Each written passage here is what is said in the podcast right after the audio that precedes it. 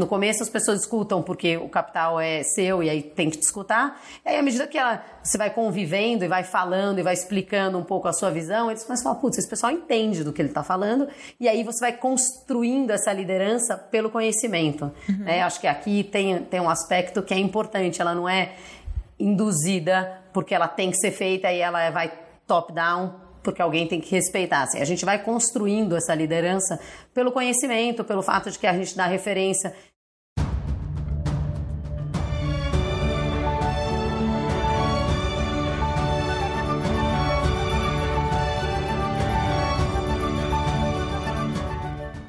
Estamos no ar. Me chamo Luiz Guilherme Prioli, sou associado do IFL São Paulo e seu âncora aqui no podcast Acendendo as Luzes.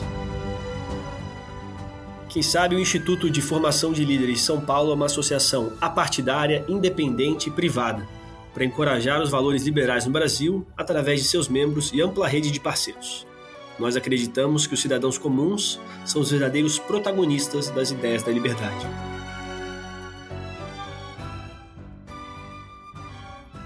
Hoje aqui no podcast comigo temos duas co-hosts.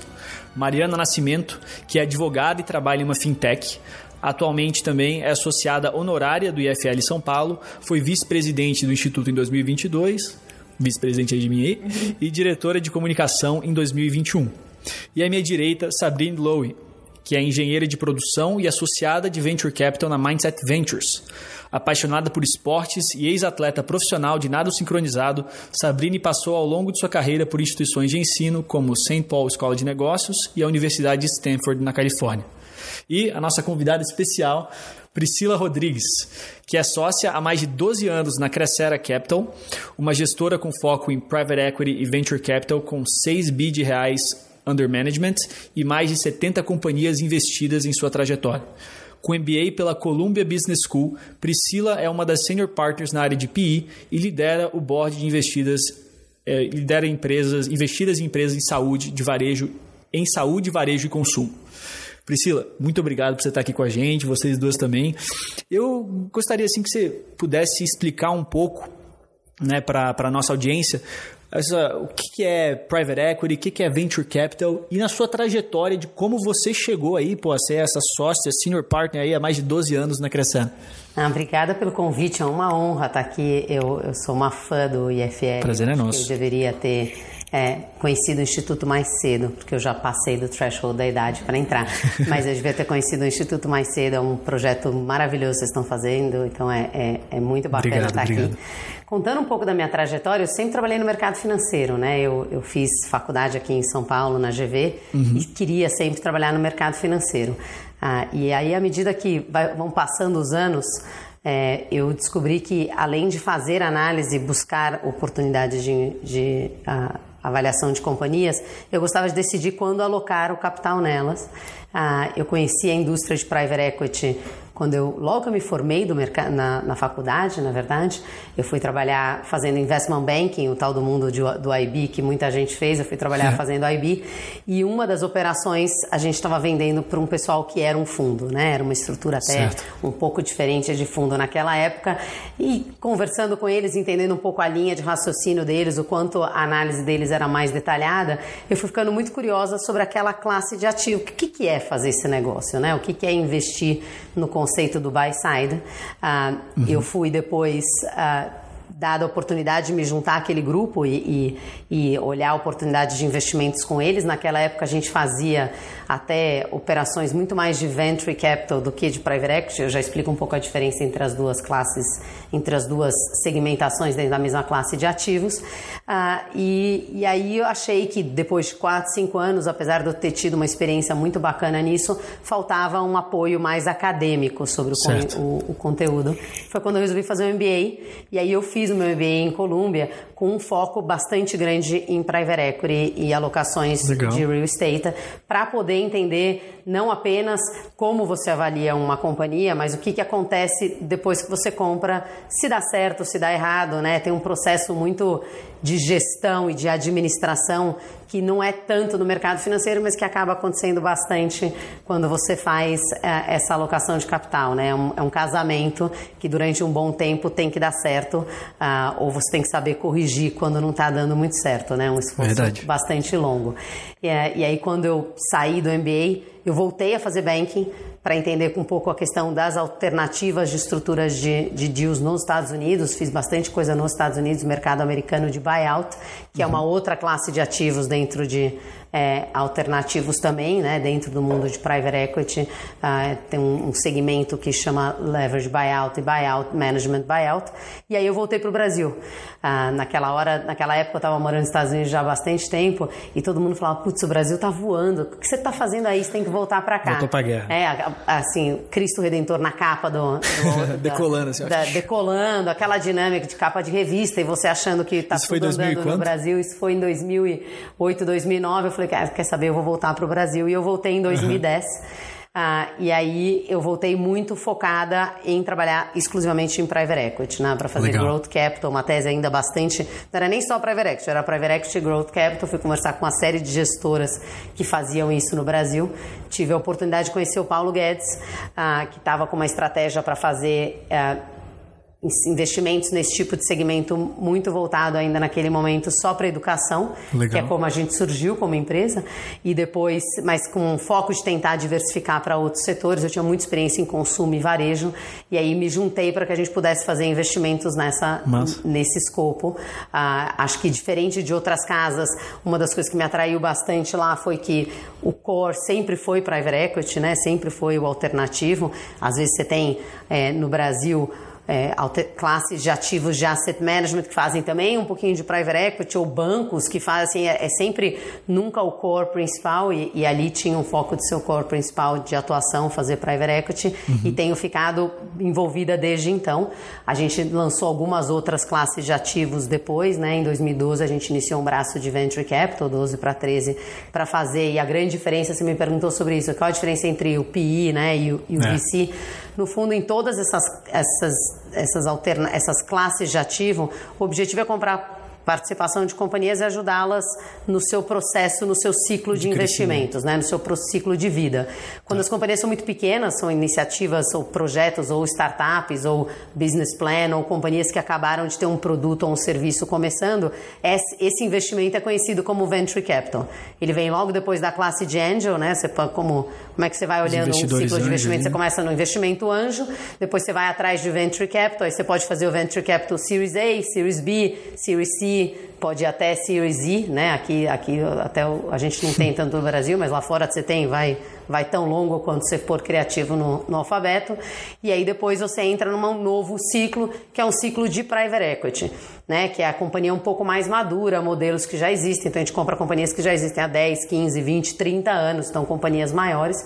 E aí você pode fazer desde o início de um crescimento mais acelerado naquela companhia, uhum. e aí você chama de growth capital, é o private equity no growth capital, ou companhias que já estão mais maduras num ciclo de, de captação e de negócio negócios Legal. mais estável, que aí é o late stage. E aí no late stage você pode fazer é, outras, outras alocações. Mas no fundo nada mais é do que investimento proprietário, assim, é investimento de capital fechado, né?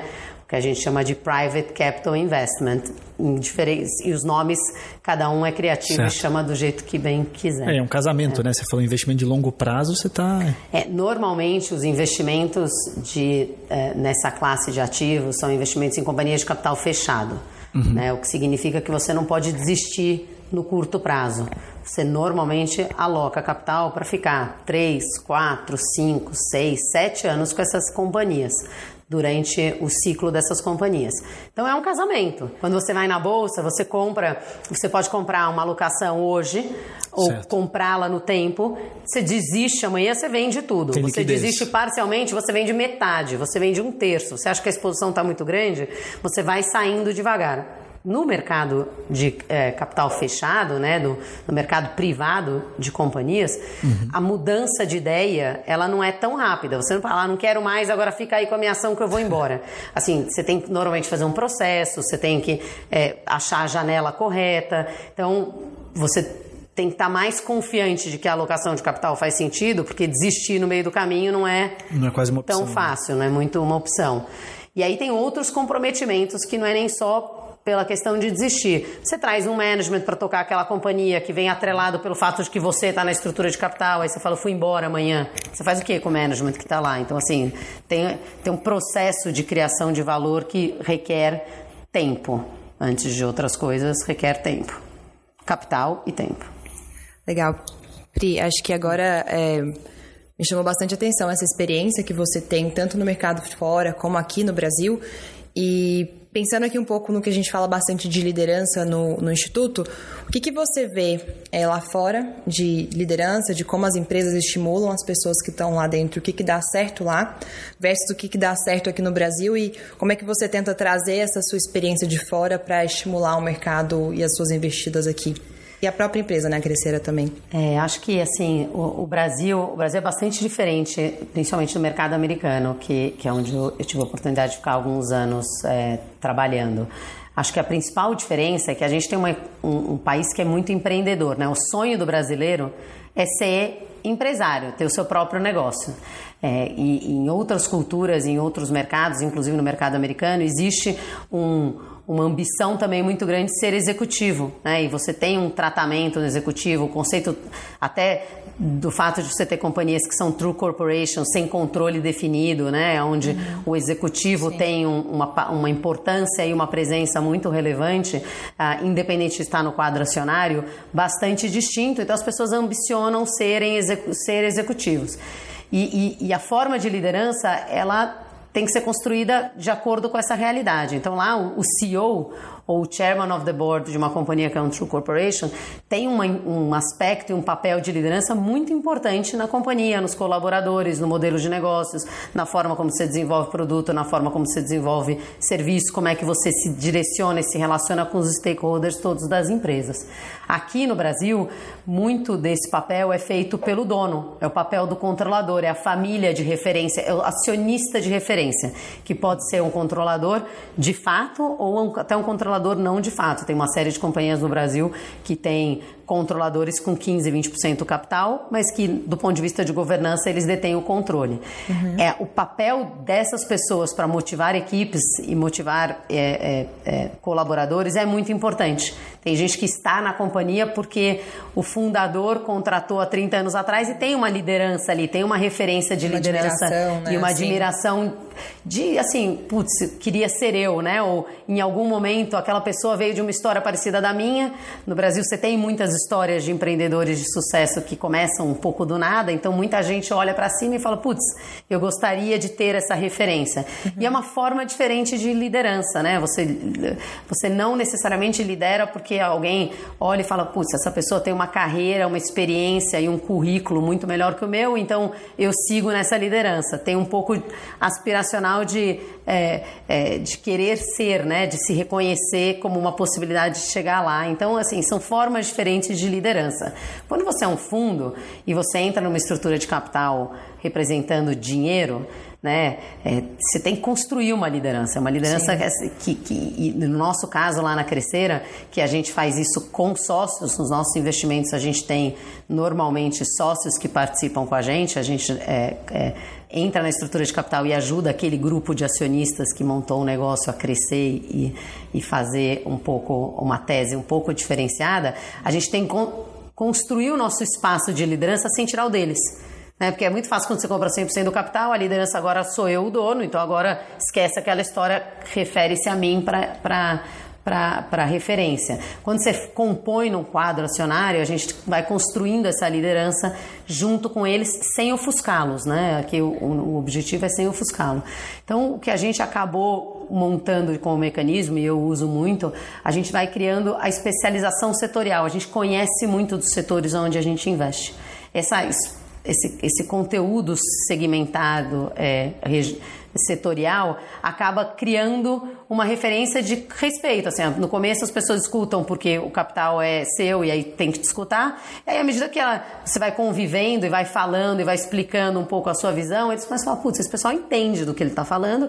E aí você vai construindo essa liderança pelo conhecimento. Uhum. Né? Acho que aqui tem, tem um aspecto que é importante. Ela não é induzida porque ela tem que ser feita e ela vai top-down porque alguém tem que respeitar. Assim, a gente vai construindo essa liderança pelo conhecimento, pelo fato de que a gente dá referência, a gente fala, olha, esse negócio aqui acho que não vai ser acertado dessa forma, é, pode, os riscos são esse, esse, esse, de seguir esse caminho, e aí um dos riscos se materializa, o pessoal fala, putz, realmente eles tinham uma tá percepção, porque já tinham vivido isso algumas vezes, que tinha esse risco era maior ali, Sim. a gente estava mensurando de uma forma errada, e aí ele foi, foi, é, foi, ele acabou acontecendo, e aí eles perguntam como é que corrige, e aí você participa no processo de correção, vai ganhando ainda mais essa liderança.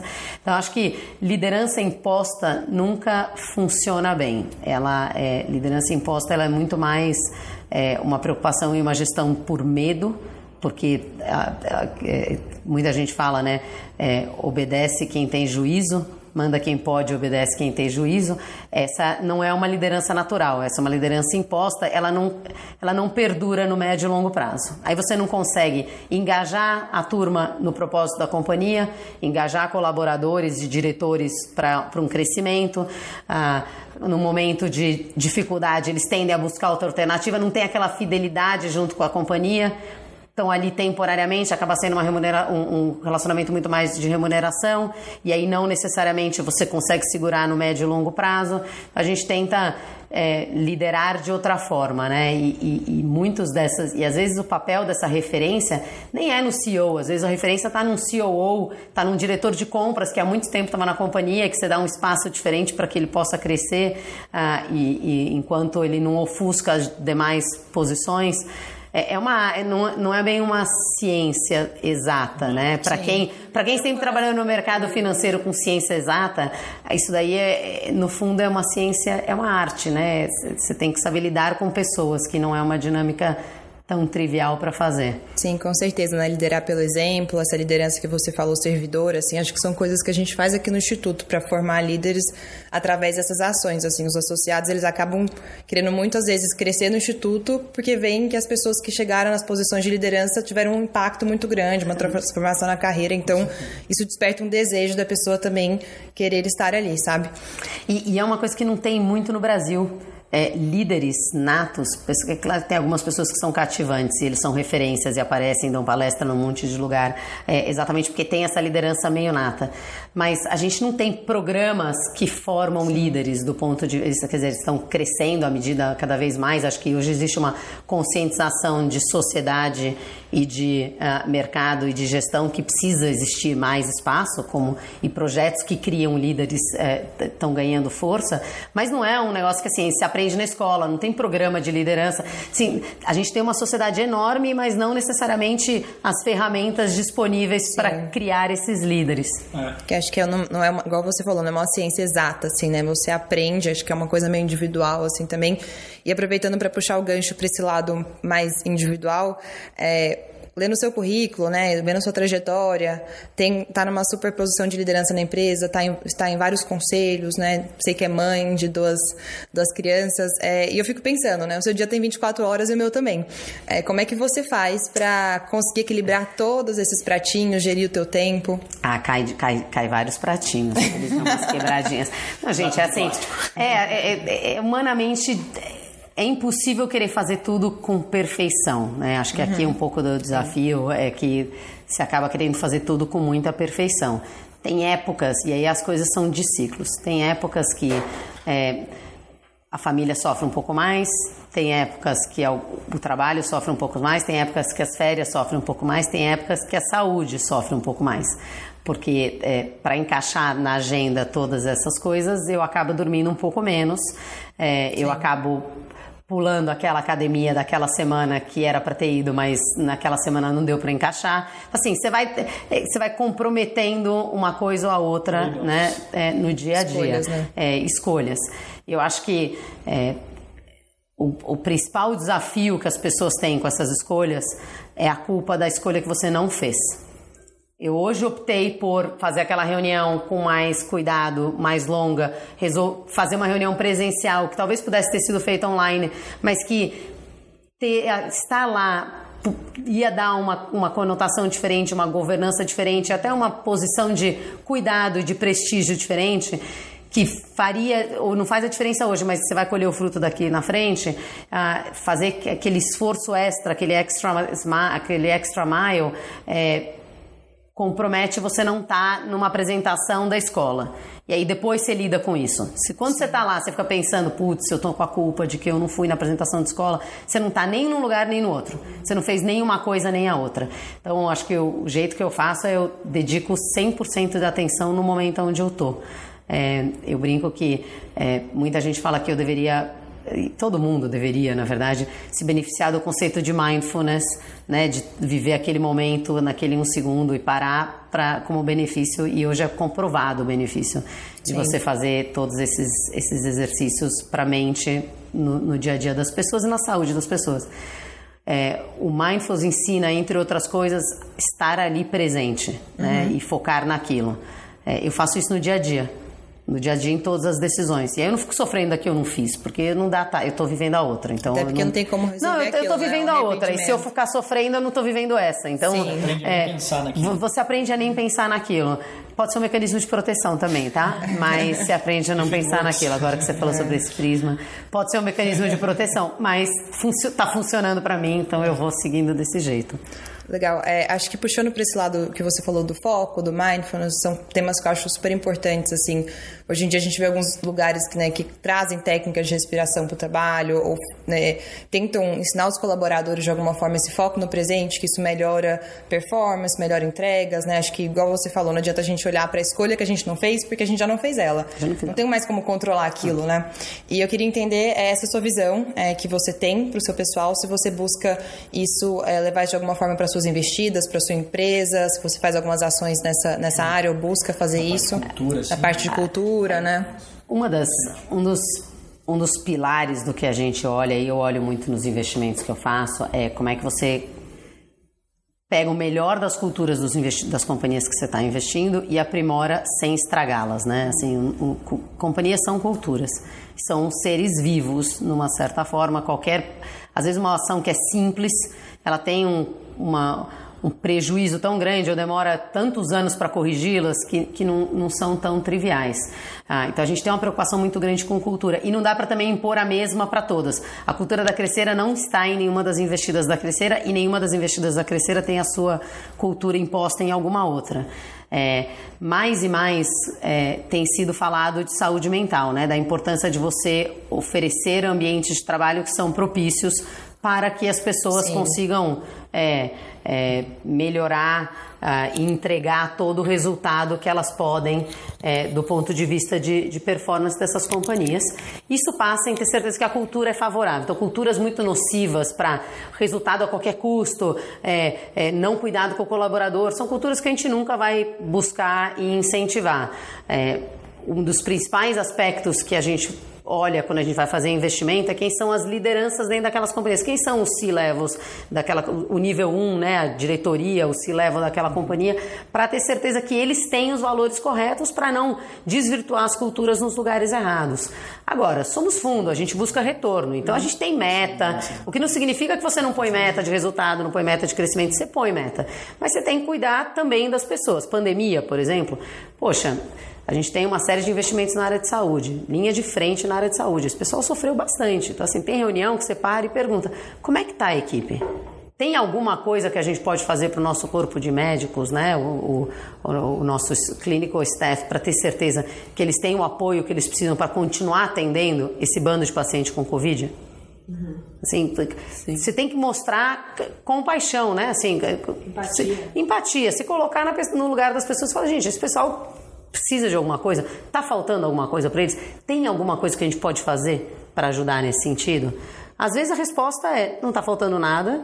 É, às vezes a resposta está faltando tudo isso, me ajuda nessa lista toda. Você fala, cara, vamos, vamos priorizar aqui o CAPEX, porque. É, não, é assim, vamos priorizar o CAPEX, porque a gente também tem que buscar resultado. E, e tem horas que, no fundo, tudo que as pessoas precisam é só que você pergunte se está tudo Sim. bem. É assim, nada mais do que essa atenção a mais, entendeu? Então, a festa de final de ano da investida aparece. Faz diferença. Assim, tem algumas coisas que às vezes faz a diferença e que elas não nos custam tanto, mas acaba que no mercado financeiro as pessoas também nem pensam, ah, não dá tempo, não tenho tempo para isso. Então, é, mas a saúde da cultura da empresa é um pedaço do retorno do investimento. Sim, sim. E, e ouvindo você falar assim, quem está ouvindo de fora a gente consegue perceber esses valores sólidos que, que vêm da Crescer, eu acho que vocês buscam passar para as investidas, né? Aí eu queria que você falasse, você falou valores, né? Que na hora da diligência vocês querem entender quem é o management, quais são os valores, com quem que a gente está se associando pelos próximos oito anos, né? E aí eu queria entender quais que são esses valores, e acho que uma pergunta que até a gente estava discutindo aqui antes é o que para vocês é inegociável na hora de investir uma empresa? Tanto pensando em métricas, KPIs daquele negócio, e aí eu sei que depende muito do setor, mas em termos de pessoas, o que é inegociável para você quando você está analisando uma empresa, um, um, CEO, um board, enfim? É, a gente não tem nenhuma muito regra, né? Uhum. Até porque os os setores são muito diferentes. Então, acho que aqui a gente investe numa série de setores, a gente investe no setor de educação, a gente investe no setor de saúde, a gente investe no setor de consumo, de varejo, de serviços, de tecnologia. Eu, eu brinco que é um grupo restrito de companhias, de setores, mas no fundo é bastante amplo. É, acho que para a gente, quando a gente busca fazer um investimento, é muito importante a gente ter um bom sócio.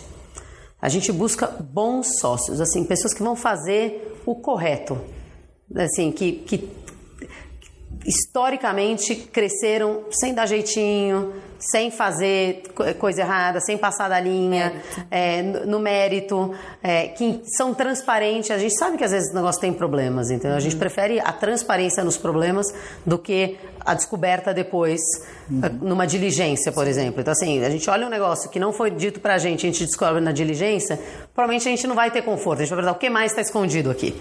Assim, acho que aqui tem. E a gente senta e tem conversas bastante francas. Uhum. É, outra coisa que pra gente é inegociável é que os nossos, nossas empresas, nossas investidas têm que entender quem somos nós. Nós somos um fundo. Em algum momento a gente sai do investimento. E assim, essa transparência de o que, que a gente gostaria de fazer, como que a gente chegaria lá. Então, a gente faz um plano a quatro mãos com os nossos sócios. Nesse momento, a gente já sabe se, é, com os nossos futuros sócios, a gente já sabe se vai dar certo, se não vai dar certo, onde a gente pode ter problema. A gente já identifica uma série de preocupações uh, nesse sentido. Mas a gente, assim, é, ética para a gente é inegociável, é, seguir regra é inegociável, é, crescer com cuidado e não à custa de fornecedor, à custa de cliente, também não funciona assim, porque você faz no curto prazo, você cria resultado no curto prazo, mas no médio e longo prazo as companhias tendem a desandar, se desmotiva pessoas. É, então, assim, transparência com metas, a gente gosta de transparência. Se você contratar uma, contrata um grupo de pessoas, você tem que saber o que, que se espera deles. E tem que fazer review, assim, olha, não foi legal aqui, não foi ali, como é que eu te ajudo a mudar? Acho que tem... É, é, não tem muito uma regra específica. A gente tem uma série de, de métricas de ESG que a gente segue também, de planos de INS. Então, assim, tem ali coisas que tem um plano de ação corretivo. A gente acha que é inegociável a gente poder corrigir o que a gente acha que faz sentido é, no médio e longo prazo para as companhias melhorarem e estarem em linha com as melhores práticas governamentais e de ESG globais. Aqui a gente segue até métricas globais, então a gente não negocia que, olha, o plano de ação é esse, não vamos fazer. Isso é inegociável para a gente. A gente realmente gosta de, de implementar essas mudanças, respeitando o tempo de cada uma das companhias, mas é, a gente gosta de ser bastante rígidos nisso. E, e, acho que isso que você trouxe é, é, muito, muito interessante, assim, porque não só quando você entra na empresa, a, quando você está fazendo a diligência, você tem que entender o que já existe né, de, de acompanhamento de métricas ESG e aí tentar, com a sua entrada, melhorar de alguma forma, né? Trazer aquele valor agregado que você está se propondo a trazer, né? Porque assim como você entendo que espera alguma coisa dos, dos executivos da empresa, eles também têm um, uma certa expectativa com a entrada do fundo, né? E aí, como é que você trabalha isso nos boards que você atua hoje, de mentoria com base né, em métricas ESG e qual o caminho da companhia alinhado a esses, a esses princípios e qual o impacto que ele vai trazer aí para é, frente? É, as empresas que a gente investe, elas ainda às vezes estão no estágio até anterior, elas têm uma série de aspectos de ESG nos seus dias a dia a dia não monitoram. Então, assim, tá lá, mas eles não monitoram, não acompanham, não avaliam. Então, assim, então elas não, não têm nem métricas de melhora. Primeira coisa que, que reportar ainda, é assim, né? não, assim não, não, consegue nem diagnosticar a situação hoje, uhum. então como é que eu vou pôr uma meta da onde eu vou chegar? Então, acho que o primeiro desafio que a gente faz é realmente ajudar a identificar o que, que se tem na companhia.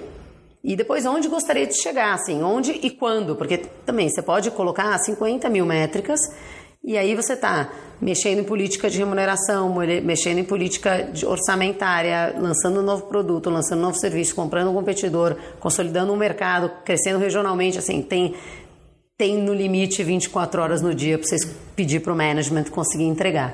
Então, a gente acaba focando sempre, primeiro, a gente atua muito fortemente na questão de governança, né? O G é, um, é uma métrica importantíssima uhum. para a gente. Em muitos casos, a gente estabelece um conselho de administração, algumas companhias nem têm um conselho de administração, e aí passa em, em fazer um processo educativo com o management e com os acionistas do que, que qual é o papel do conselho, qual é o papel da diretoria.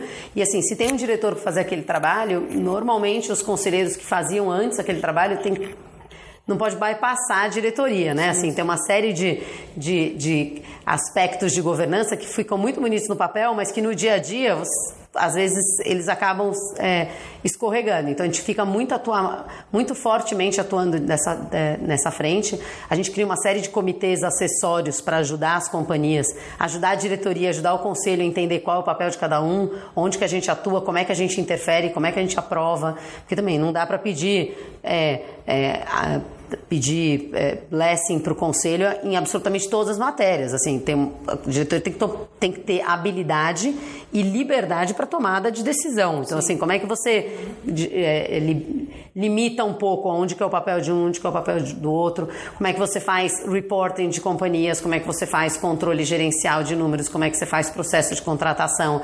Como é que você faz uniformização de, de é, salários entre cargos parecidos, assim, como é que você monta toda uma política dentro da companhia e ajusta as, as políticas da companhia é, nesse processo de profissionalização com governança. Então, um aspecto forte é governança. E aí, assim, é uma força-tarefa, um ano, um ano e meio do primeiro logo pós-investimentos, um foco muito grande nisso. Em paralelo... Quantas pessoas da Crescera normalmente nos entram deal teams, em, em é, A gente tem os deal teams nosso normalmente, depende do tamanho da companhia e da complexidade do que precisa de ajuda, né? Uhum. Do, do, quanto que precisa de ajuda. Mas normalmente a gente tem entre 3 e 5 pessoas tá. é, alocadas por companhia. É, sempre tem um ou dois senior partners que estão envolvidos nas companhias, né, que são os, os, líderes daqueles investimentos. Normalmente são as pessoas que representam o fundo no conselho de administração das empresas. É, a gente tem uma política de não terceirizar esse papel, até porque muito do trabalho a gente faz, você precisa estar tá ali. Né, você, pode, você pode trazer um independente, mas não necessariamente essa mesma agenda é feita da mesma forma. Tem uma questão de construção de relacionamento com sócios que acaba ficando muito com o time da gestora, você, no dia seguinte, você põe dois independentes de mercado e diz, cadê, cadê vocês? É. Né? Cadê, cadê vocês no dia a dia? Vocês querem longo prazo, né? É, querem longo prazo, a gente tem que construir esse longo prazo, né? Constru... Com o tempo a gente até traz, a gente vai trazendo independente, gente, mas, mas não necessariamente substituindo a gente, agregando uhum. né? um papel a mais. Mas se a gente trouxer um, um independente para uma companhia que ainda não tem nem a governança muito de qual é o papel do conselho, o próprio independente fica frustrado. Você não, você não maximiza o que ele pode trazer de benefício para a companhia. Então, a gente foca bastante grande em governança. Em paralelo, a gente faz um foco muito grande de colaboradores, de como é que funciona o processo de contratação, como é que funciona a política de remuneração, como é que funciona engajamento. É, a gente pede para fazer uma série de pesquisas internas nesse processo, é, para ter certeza que você impulsiona melhorias no ponto de vista de S, bastante. É, e aí, assim, em paralelo, e aí em diferentes escalas, a questão ambiental. A questão ambiental tem coisas que para a gente são inegociáveis. Aí depende do setor, tem aspectos mais ou menos é, graves nesse sentido para ser monitorado. Mas a gente é, começa a trazer uma agenda, por exemplo, vamos começar a pensar em reposição de matriz energética, como é que você usa energia para chegar lá nessa discussão, normalmente já é um ano e meio, dois do investimento, porque tinha outras coisas que tinha que São direcionar antes. Assim. Você vai, você Entendi. monta, você faz como se fosse um plano de 100 dias, quando você faz uma integração, você faz um plano de 100 dias, em Private Equity é um plano de 5 anos, né? Então assim, o que, que você faz no ano 1, um, o que, que você faz no ano 2, o que, que você faz no ano 3. esse plano. Você, você sempre escreve um, uma tese. Na prática, quando você olha cinco anos depois, o, o que você definiu lá naquele momento do investimento com o que aconteceu nunca é igual. Nunca é Uhum. igual. O BP, o projeção É, nunca é igual, assim, nunca é igual. Mas é uma diretriz que você vai adaptando à medida que as coisas vão mudando na companhia. Às vezes você fala, putz, vou fazer uma tese de crescimento orgânico, vou com- abrir novas lojas, crescer abrindo novas lojas. Só essa é a nossa tese, tudo vai ser voltado para isso. Criação de talento nessa frente, remuneração nessa direção, é, processos de governança nessa direção. Um ano e meio depois, o seu competidor, que você nunca achou que fosse comprar, liga para você e fala: ou você compra ou vendo, ou vou fechar, ou vou vender para um outro. Aí você muda toda a tese, aí você começa a pensar num plano de integração, é, o crescimento que era para ser de X passa a ser de Y. Então, assim, você tem que conseguir adaptar Até um fato relevante, assim. até um tá fato relevante aquilo. acontecer, você tem que conseguir adaptar a tese. Assim, você monta uma primeira tese, depois. E levar as pessoas junto a acreditar, né? É. Liderar as pessoas que Que é- lá atrás, que hoje A gente estava indo nessa direção, agora a gente vai nessa. Ó, turma, vamos mudar tudo para cá. Assim, é, é- não tem como você acertar na mosca cinco anos. Plano de 100 dias, você já não acerta na mosca nos primeiros 100 dias, porque na hora que você foi fazer a integração, o sistema de RP caiu, ou a contabilidade não bateu, ou o, a- a- as três lideranças principais do ponto de vista motivacional saíram, e aí você tem que repensar como é que tá assim. Nunca é. Nunca é straightforward, mas você tem que ter um plano, você tem que ter alguma coisa no assim, alguma direção a seguir, porque você tem um guidance ali, é, e aí você vai ajustando no guidance. Acho que a diferença de bons investidores para não tão bons investidores é a capacidade de ajustar planos. A capacidade de shift directions. Tava ventando para o norte, começou a ventar para o outro lado, você tem que virar virar pruma. Você tem que virar. Você tem que conseguir fazer antes que você seja vira, antes que te levem, porque às vezes o que acaba acontecendo é, é fica tão firme numa tese, tão firme num, numa, num projeto, numa, num BP que tinha sido montado, que demora para identificar que o cenário macro mudou, que o regulatório mudou, que aconteceu alguma coisa na companhia que mudou, que a oportunidade ali mudou, que quando você vai fazer a mudança, ela fica muito mais traumática, você tem que virar muito mais forte, né, o leme, então assim, ela acaba ficando muito mais traumática e às vezes um pouco atrasada, você pode perder o timing. Sim. Você tem que ficar sempre de olho se tem que mudar, mudar a direção e já é começar a mudar antes dela de- antes de parecer óbvio que ela tinha que ter mudado. Porque aí fica mais fácil até você liderar as pessoas para a mudança. Até o Criar um storytelling ali, né, disso. Você, é, auto- é, vira meio que óbvio que estaríamos virando para aquela direção. Pri, acho que você falou aqui um pouco de, da governança, da, do que vocês olham né, para o lado do- das pessoas, dentro das investidas de vocês também. Existe alguma coisa, assim, acho que mais para o pessoal também, que às vezes tem uma empresa menor, né, assim, que você olha e fala, nossa, todas essas empresas, eles têm os mesmos problemas é, e a gente sempre busca melhorar isso, assim, é, em governança, ou no lado de pessoas, no lado de desenvolvimento, de lideranças, de, enfim, de, de estímulo, de pagamento. Ó, Quanto, quanto mais, é, quanto menos madura for o ciclo da companhia do ponto de vista de existência dela, né? E aí companhias menores ainda tem isso. Normalmente a parte administrativa nunca é foco. Até porque para o negócio sair do papel, para a companhia existir, você tem que focar no top line, no cliente, no produto, no serviço, na estratégia comercial e o resto vai, quando der tempo, toca-se, né? É, é- é no, no mundo hospitalar a gente brinca que o médico precisa fazer a cirurgia e internar o paciente. Se der tempo, ele vai olhar se é, a papelada para mandar para o plano de saúde está preenchida. Quando sobrar o tempo. Então, é um pouco, é um pouco assim, né? É, companhias, quando elas estão crescendo, ela tem as prioridades e o resto vai andando. Normalmente, elas conseguem chegar até um certo patamar com essa com essa desorganização, com esse e é o caos, é um caos às vezes bastante organizado, é um caos bastante controlado, bastante organizado, mas às vezes é um caos, assim, é, sem, sem a, a, a- dinâmica do pesadelo, mas assim é um caos controlado, mas vai, ela até chega até um certo tamanho. Como as nossas teses passam em é, no private equity passam em a gente crescer muito as companhias.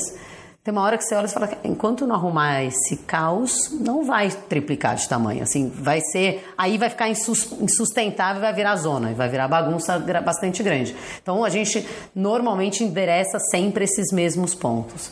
Você está crescendo a companhia, quando que é a hora certa de você endereçar esses pontos? Depende. Depende do quão é, sustentável está o seu top line, do quanto sustentável já está o seu relacionamento com o cliente, do quanto tem uma demanda naquele mercado, que se você não pegar um competidor vai chegar lá, então se você tem aquele first move advantage, você tem que se beneficiar dele, deixa para depois, entendeu? Ah, e às vezes é uma questão de foco também, às vezes tem duas ou três pessoas é, na companhia olhando a direção de, de, de venda de, de, produto, de serviço, de cliente, e aí normalmente é o fundador, é o braço direito, e aí assim, tem que chegar às vezes um outro sócio. Às vezes nada, grande parte dessa arrumação passa em ter mais alguém na estrutura de capital.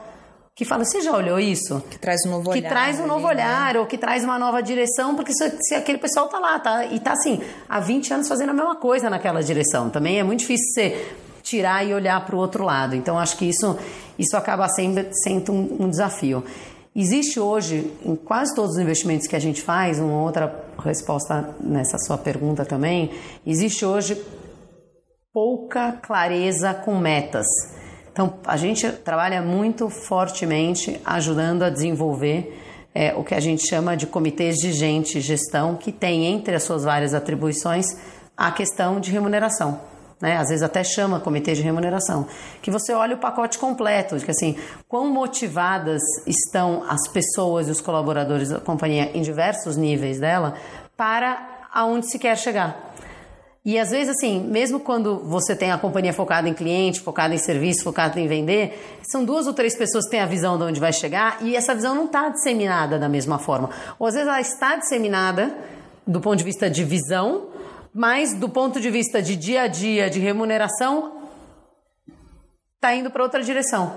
O que mais você vê é assim, ah, a gente vai fazer isso, isso, isso, a nossa missão é fazer isso, a nossa missão é fazer isso. Tá, mas as pessoas, elas, no resto da companhia, está remunerado nessa direção? Às vezes não. Às vezes está remunerado na margem, está remunerado na, no, no controle do estoque, quando na verdade controle de estoque não é um foco do que a companhia precisaria chegar. Então, assim, é, porque as pessoas têm dificuldade de trazer a visão no micro, né? O grande, como é, Sim, é, o que que, o que que você precisa fazer nessa ação, nessa na, na, atribuição dessa diretoria, desse grupo de pessoas para aquela visão ali. Às vezes esse descasamento ele é muito forte. Então a gente olha isso com uma lupa bastante grande quando a gente faz o investimento. E é um desafio, né? Conseguir é um desafio. E, olhar para isso. E acho que isso é uma é um, quanto mais líderes e empresários e empreendedores entenderem a importância de alinhar todos os níveis e parar para olhar e para assim talvez fizesse sentido há um ano atrás quando você montou essa meta. Hoje não faz mais então não adianta jogá-la para o ano seguinte assim para para olhar assim. O pessoal fala putz mas não é muito foco eu estou focado em fechar aquele novo contrato. Às vezes faz diferença. Acho que uma, uma recomendação acho que que a gente vê com frequência é que sempre tem um raramente está completamente fechada essas arestas todas de, de alinhamento é isso aí, realmente. Acho que várias coisas das quais você falou, dos líderes, de, de participar junto com, esses, com esse C-Level, está muito ligado aqui naqueles nossos seis pilares do DFL. Né? E, tipo, o seu non-negotiable é praticamente integridade, que é o norte do nosso hexágono. Né? Então, é, é, assim, a coisa que um bom líder sem o pilar integridade é um líder pro mal, assim, né? O líder que vai querer, vai fazer grandes coisas com os incentivos errados. É, a gente pega, assim, essa parte de comunicação, né? Que acho que está muito ligada à transparência do que você quer, do que você procura como venture capital, como private equity. E acho que também dessa parte, no final das contas, de antevisão, do, da, da, seja sua, que está alinhada com a empresa, né, com, esse, com essa visão macro, porque uma das coisas que eu acabo vendo bastante aqui sobre o que você fala é que vocês já passaram por 70 empresas. Você é esse outro sócio que entra para trazer novas perspectivas assim to the table para a empresa, é. né? Seja com o seu com, como conselheiro, seja literalmente como investidor ali. E quando vocês, você agora é liderando a parte de de saúde, varejo e consumo, quais são esses trends ou essas principais teses que vocês estão vendo no mercado agora? Olha, a gente, a gente faz várias teses ao mesmo tempo, né? Eu acho que nesses três setores, o que a gente vê é que o Brasil ainda, quando se compara com os outros países do mundo, a gente está uhum. muito atrasado. Não, não uns 10 anos atrás. Uns 10 anos atrás, sim. A gente não tem teses de consolidação, a gente tem Sei. em saúde absolutamente tudo para fazer. É, assim, a gente tem, tem tantos gargalos, né? E a gente tem um mercado tão grande. E o Brasil tem tamanho continental. É, a gente, quando você olha, por exemplo, varejo, raramente você vê uma rede nacional, né? Assim, você vê regional daquela cidade, daquele estado, às vezes tem presença em mais duas outras cidades, mas você não tem redes regionais. Você não tem, do ponto de vista de consumo, marcas uniformes. Você, vai, você viaja para um, o sul ou para o Nordeste de férias, você fala, assim, cadê o que eu estou acostumada a comprar? O que, que tem aqui? São outros produtos. Exatamente. Assim, a gente é um país muito grande e tem muita gente. Né? Um país, do ponto de vista de mercado consumidor, muito grande. Então, tudo que você possa oferecer de melhor serviço, de melhor cuidado, de melhor qualidade, é, de um, um, ao preço mais justo para a população brasileira, tem oportunidade para fazer. Então, a gente escreve várias teses com isso em mente, assim, buscando é, essa, esse, essa população que poderia ter um serviço de melhor qualidade, um produto de melhor qualidade a um preço melhor. Para isso, você precisa de escala né? Uma das coisas que você precisa de escala, você precisa de foco para entender exatamente. Escala o Brasil qual... tem? Brasil... É, o Brasil tem, mas os negócios não têm. Então, teses de consolidação Perfeito. nos permitem escalas. Então, a gente faz muita tese de consolidação. Porque, assim, você pode até crescer dentro de um mercado onde você está, mas tem um limite do quanto você cresce. Você, uhum. você, pode ter 5% de mercado, a gente não vai comprar uma companhia na expectativa de que ela vai ter 95% de mercado em 5 anos. Assim, a gente acredita é, numa economia livre para competição. Né? Então, assim, a Sim. gente sabe que tem um limite. Assim, vai ter o quê? Vai ter 30% de mercado? 30, 35% de mercado? Eu tenho 5, eu vou crescer algumas vezes, mas é, se você olha, putz, ela pode ir para mais seis estados, duas regiões e um outro grupo de clientes, aí você tem uma oportunidade de crescimento de muitas vezes, né? múltiplas vezes nessas companhias. Então a gente busca teses de consolidação nesse sentido. A gente faz, está fazendo uma tese de consolidação é, de educação temática é, na área de computação e tecnologia. A gente está fazendo uma tese de é, consolidação é, de serviços médicos em casa né, o que a gente chama de atendimento primário e serviços em casa, de medicina, muito ligada a home care. A gente faz uma está fazendo uma tese de consolidação de serviços médicos é, fora das grandes capitais, com uma tese de consolidação de hospitais é, ligadas a, a, uma série de a, atendimentos em clínicas de atendimento primário e secundário na área de saúde. A gente faz tese de crescimento orgânico de abertura de lojas. A gente tem um bom modelo de negócio, funciona muito bem. Uma cidade com oito lojas. Você fala, é, vou pegar essas oito lojas, eu vou ter 50 lojas. Assim, é no, e, e, eu vou continuar sendo um player pequeno. Vou ter 100 lojas, vou continuar sendo um player pequeno dado o tamanho do Brasil. Né? Você vê operações de varejo nos Estados Unidos com 2 mil, 3 mil, 4 mil lojas. A gente olha negócio tem 20. Então, assim, tem muita coisa para fazer, tem muita oportunidade no Brasil para fazer. A gente tem uma tese de consolidação de serviços e planos funerários. Assim, que é, é uma tese de consolidação de pequenininha, assim, formiguinhas. Tem operação com duas mil vidas, três mil vidas, quatro mil vidas. A gente tem quatro milhões de usuários já. Então, assim, você, cria muita tese, né? A gente consegue fazer muita tese de consolidação e ajudar. E, e para consolidação você precisa de capital, mas você precisa de todo aquilo que eu comentei, porque consolidação ainda tem um desafio a mais, que você junta culturas. Né? E Sim. aí, qual, qual que prevalece? Porque senão você acaba tendo uma coxa de retalho. Afinal, você tem uma companhia, uma holding, com diversas empresas ali dentro. Você não tem uma consolidação, né? Então, é, você tem a escala, talvez porque ela é forçada, mas aí você precisa ter um líder que motive para que ela aconteça sem ser forçada, e aí você precisa ter uma cultura única. É, então você vai, é, é um processo, é, é um desafio a mais, na verdade, no ponto de vista de cultura, mas tem tem tanta tese ao mesmo tempo que dá para fazer. É, falta tempo, na verdade. Falta mão, braço e, e tempo para fazer tudo isso. Pri, eu fiquei pensando aqui quando, né, um ponto que você falou que no Brasil a gente tem muita empresa setorizada ou por região, e não tem uma coisa né, nacional, assim, uma empresa que lá, o Brasil inteiro conhece, o Brasil inteiro usa. E aí, é, pensando sobre o porquê que isso acontece, né? É o medo do empreendedor crescer, é o medo de, ah, isso aqui eu sou grande nesse lugar, eu quero ficar aqui, é, nossa, é uma confusão tributária no Brasil inteiro que eu não vou sair do meu canto, já tá dando certo aqui, time que tá ganhando não, não se mexe, né? Então, assim, o que que você olhando aí na sua experiência pouco polêmica essa pergunta, assim, mas você atribui por alguns motivos as empresas, elas chegam até um tamanho e não deslancham tá. daquilo? É, é, é Para esse tipo de pergunta, a resposta é sempre todas das anteriores e mais algumas. Então eu vou comentar aqui um pouco as mais algumas. Por quê? Porque é, é difícil fazer negócio no Brasil. Né? A gente tem um ambiente de negócio difícil. Abrir filial, do ponto de vista jurídico, já é complicado. Assim, abrir filial não é fácil.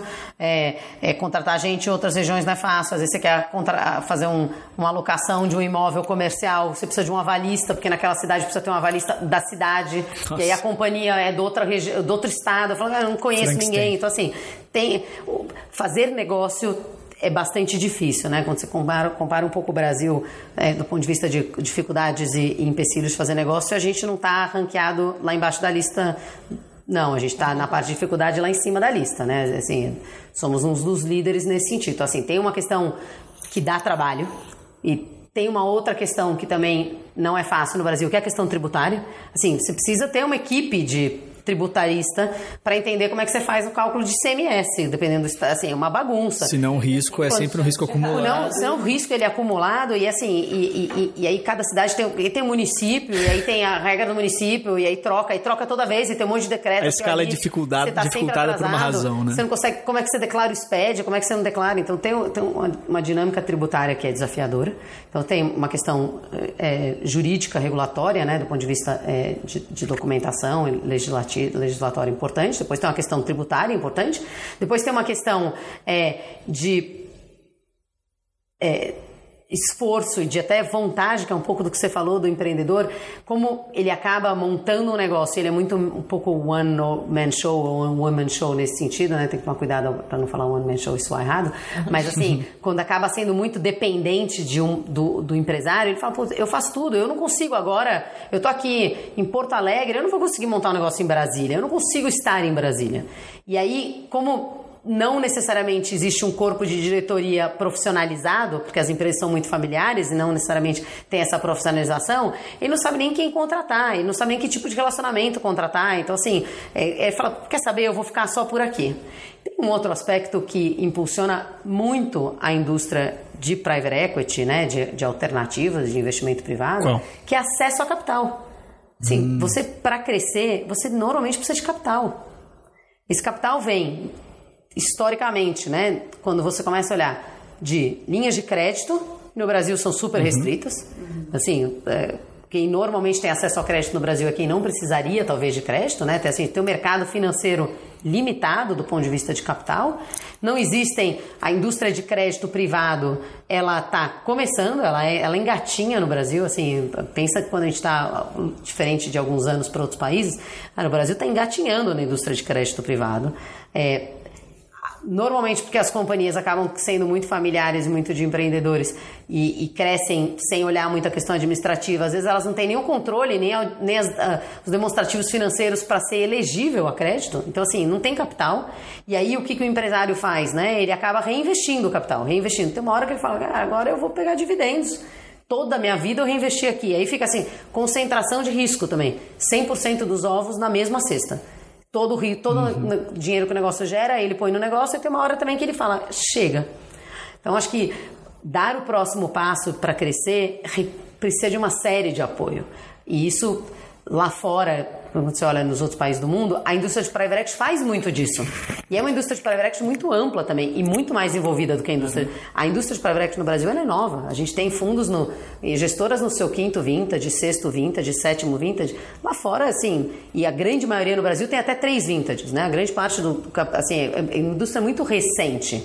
Ciclos de investimento muito recente. Lá fora você já tem assim fundos que já existem há muitos anos, vendem ativos para outros fundos, o sponsor to sponsor é um negócio que participa bastante, que vai impulsionando essas companhias, né? Vai, vai gerando, vai, é mais, você tem financiamento, você tem a indústria, você tem financiamento é, é, de banco, você tem o crédito privado, você tem acesso que passa também você ter capital barato, né? Uhum. Para você crescer, você precisa de capital, para capital ele tem que ser barato. O nosso nossa, nossos juros no Brasil não tem propiciado muito esse capital barato, então pegar a dívida para crescer, às vezes é uma estratégia kamikaze. É, e o capital privado de private equity é restrito, é, é limitado, ainda é muito pequeno. Aí você olha tudo isso e fala, realmente, as operações vão ser menores. Então, assim, é todas das anteriores e mais muitas delas. E mais uma aqui que eu queria agregar também, que é o que a gente falou a conversa inteira, que é o capital humano, né? Com esse, com esse mindset de, de growth, né? De crescimento. E aí você vê, puto, o Brasil é um mercado enorme. Pra que, que eu vou sair aqui da minha zona de conforto se tá tudo bem, se eu tô crescendo, enfim? Eu ainda só tenho 10% de mercado aqui na minha é. região. Pra que que eu vou ter que ir pra lá? Nem conheço as coisas. Assim, dependendo de onde você tá, tem até fuso horário. Sim, tem, tem, tem. Pessoas, Quando não tem uma né? série de outras barreiras. Então, assim, o pessoal fala, quer saber, eu vou ficar por aqui. E às vezes também não tem nem acesso. Você acaba ficando limitado mesmo. É, e assim, quando eu fui, eu fui, eu ganhei uma através do IFL, por indicação do IFL, eu ganhei uma bolsa para Georgetown, né? E lá, por contatos que a gente teve, foi uma baita situação engraçada que acabou que eu conheci o presidente da Colômbia. E aí a gente estava conversando com o ministro, um ministro lá da Colômbia também, que ele recebeu a gente lá na embaixada, que era uma, era uma formação executiva para líderes da América Latina. E e aí ele falou pra gente, para mim, uma frase que eu nunca esqueci. Ele falou assim, olha, se o, se o Brasil abrisse as fronteiras, o, assim, a América Latina inteira falava português. Porque assim, o nosso mercado aqui é, é, é gigante. Todo mundo é quer fazer negócio com o Brasil. O Brasil que, de certa forma, é um país fechado ali com eles. E, se, assim, que nem você falou, a gente tem uma dificuldade interna para chegar lá, imagina os de fora para chegar aqui. Né? Não, então... ainda, ainda tem, além disso, a gente ainda tem uma questão de idioma, né? Assim, então, Total, a barreira tem essa mais, outra barreira, de essa barreira extra. Mas assim, é, é difícil fazer negócio, é difícil crescer companhias. A gente é. ainda tem, agora, é, tem um lado negativo, né? Tem um lado que soa negativo, mas eu, eu escuto, eu escuto histórias dessas e eu penso, oportunidade. Exato. É, é, é outro lado, na verdade. Você, fala, você olha tudo isso se você tem capital, esforço humano, né? Esforço para desenvolvimento humano, visão de tempo, porque também não dá para pedir mudanças de time, drásticas, né? de entender. É, para uma companhia aí de uma cidade para um, para uma presença nacional em um ano. É, às vezes até dá, mas, mas raro, assim, é muito difícil fazer uhum. isso. Se você tem tempo, capital, é, acesso à, à informação, acesso a, a, a processos né, e dinâmicas que possam fazer com que você é, traga Se advogados que ajudem no processo, contadores que ajudem no processo, auditores. Se você consegue usar um, uma rede ampla para fazer a diferença, as companhias se beneficiam muito. Não à toa, a gente vê, tanto no Brasil quanto fora, grande parte de empresas que abrem capital na bolsa tiveram em algum momento, ou ainda têm, ou tiveram em algum momento na sua estrutura de capital, fundos por trás. Porque os fundos impulsionam essas, essa, esse, essa, o expertise já está lá. Esse né? novo patamar, né? É. A gente, assim, eu não quero que soe que parece que o patamar de baixo é ruim, mas assim, vai subindo na escada, né? Essa escada. Mas você tem que jogar outro jogo, você, você tá indo jogar outro, jogo. jogo. Assim, é, é, um trampolim, no fundo. Você vai subindo devagar, você vai um trampolim, você pula muito mais rápido. Então, é. acaba que é, não à toa você tem essa, essa premissa por trás quando você olha mercado de capitais no mundo inteiro. Assim, muitas empresas de IPO são backed by funds. Exatamente. E aqui, né, chegando ao fim, agradecer primeiro de tudo ao Calil Gedeon, associado aqui do IFL, e está cedendo espaço desse estúdio todo aqui da Monkey, que tem sido assim, demais aqui com a gente, até o Lucas que está gravando isso aí para toda essa estrutura maravilhosa que vocês têm. E aos nossos dois patrocinadores, né, um deles sendo a Goldrat Consulting, que a gente falou muito aqui sobre quase que destravar esse crescimento, achar essas, essas, esses pontos que estão sendo as restrições para sua empresa realmente crescer. E a Goldrat ela é uma multinacional israelense que ela utiliza essa teoria das restrições para ajudar esses clientes, sendo desde empresários até grandes empresas, a competir melhor através da geração de valor e excelência operacional. Então, se você é uma empresa que tem interesse nisso, você pode entrar no site www.goldrat, com dois T's, consulting.com.br e entrar em contato com eles que os consultores vão te receber ali de braços abertos. E aqui, falando em, em, saúde e varejo, nós temos a Polaris Pharma, que é um, uma empresa, um laboratório de personalização né, de, de fórmulas aqui no Brasil para uma saúde mais individualizada, que importou aqui para o mercado brasileiro a tecnologia americana de packs sustentáveis personalizados, os PSPs. Então a gente entrega para o Brasil inteiro com atestado de pureza 100% no conforto da sua casa. E você, ouvinte do IFL, tem ouvinte do nosso podcast, tem 20% de desconto. Só você entrar em contato com a gente pelo é, pelo Instagram ou pelo WhatsApp, que a gente, se falar o código IFL20. E um presente para você também aqui Obrigada. da Polaris, Oba. que é um pack. Hum. É, se puder abrir ele, pra, por favor. Pra abrir. É um pack de imunidade. Então, você já. Você não pega o gripe. Você já recebe aí com um atestado de pureza aqui em cima, Obrigada. né? Que é, que é essa parte ali. Uhum. Assinada à mão pela head de produção. Muito bacana. E os packzinhos, eles estão com seu nome, né, eles têm essa fórmula e um gloss também. Tem, é, ó, tem um ó, gloss, gloss Polaris. Adorei. Muita gente. Adorei, é. obrigada. Esse obrigada. gloss da Polaris, ele tem picolinato de cromo, que tira vontade de comer doce. Funciona Olha, que é. ninja isso. que ninja. É, é um dos carros, é um dos carros chefes. A turma de endocrinologia que, que aumentou a competição para dietas. exatamente, exatamente. Não, Funciona Obrigada. super hidrata a boca, é maravilhoso. Maravilhoso, obrigada. É, sou um pouco viesado para falar que eu trabalho lá, mas. e é isso, gente. Nós temos, mais uma vez lembrando aqui, né, as nossas redes sociais, arroba IFLSP, o nosso processo seletivo que acontece duas vezes por ano. A gente tem o nosso fórum, que acontece todo ano, né? Esse ano será na data de 1 de setembro e já já a gente vai soltar para vocês o tema espetacular que vai ser o desse ano.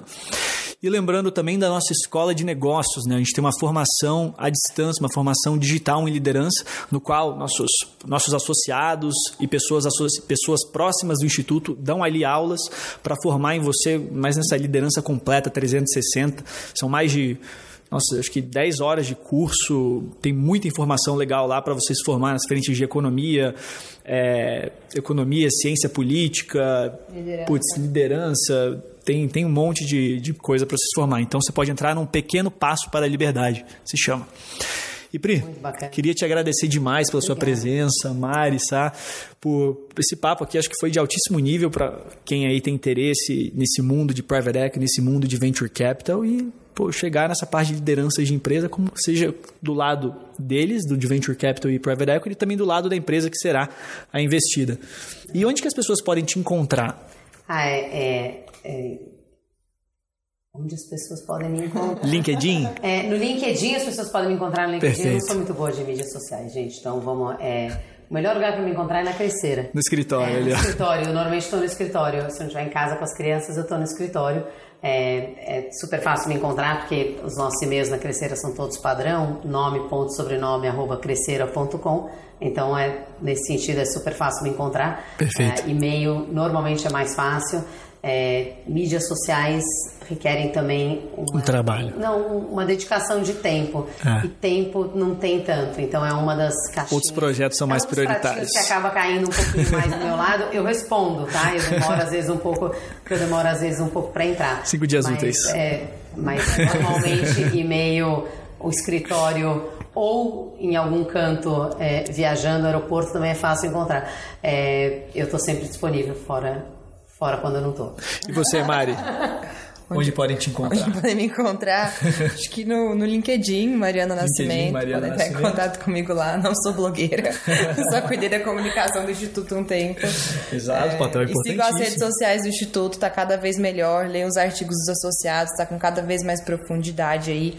para quem quer aprender com uma fonte segura. Eu acho que os, os, os artigos dos associados nas Infomoney, Gazeta, Perfeito. Forbes, tem muita profundidade aí.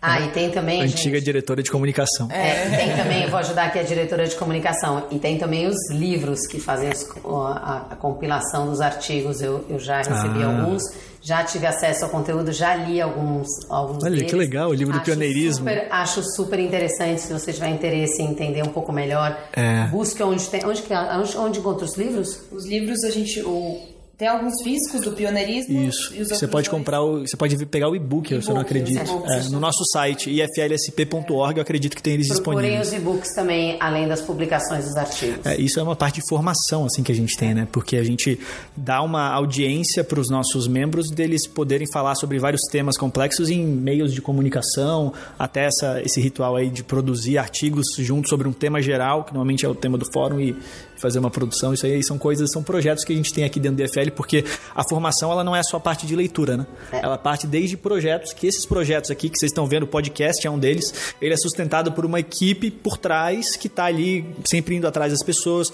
porque são processos, gente. É, tudo isso requer gente, requer mão de obra, e o IFL é um instituto voluntário. Então a gente está aqui se dedicando para isso, sobre essa causa de formar líderes guiados pelos valores de liberdade. E Sabrine, onde que as pessoas podem te encontrar? Acho que igual aqui, LinkedIn, então, Sabrine Low e L-O-W-Y, difícil, mas colocar lá acho que é uma das únicas. E Mindset Ventures. Mindset é, Ventures também. Também. É. E eu, Luiz Guilherme Prioli, no LinkedIn e arroba LG Prioli no Instagram. Muito obrigado e até a próxima. Obrigada. Obrigada.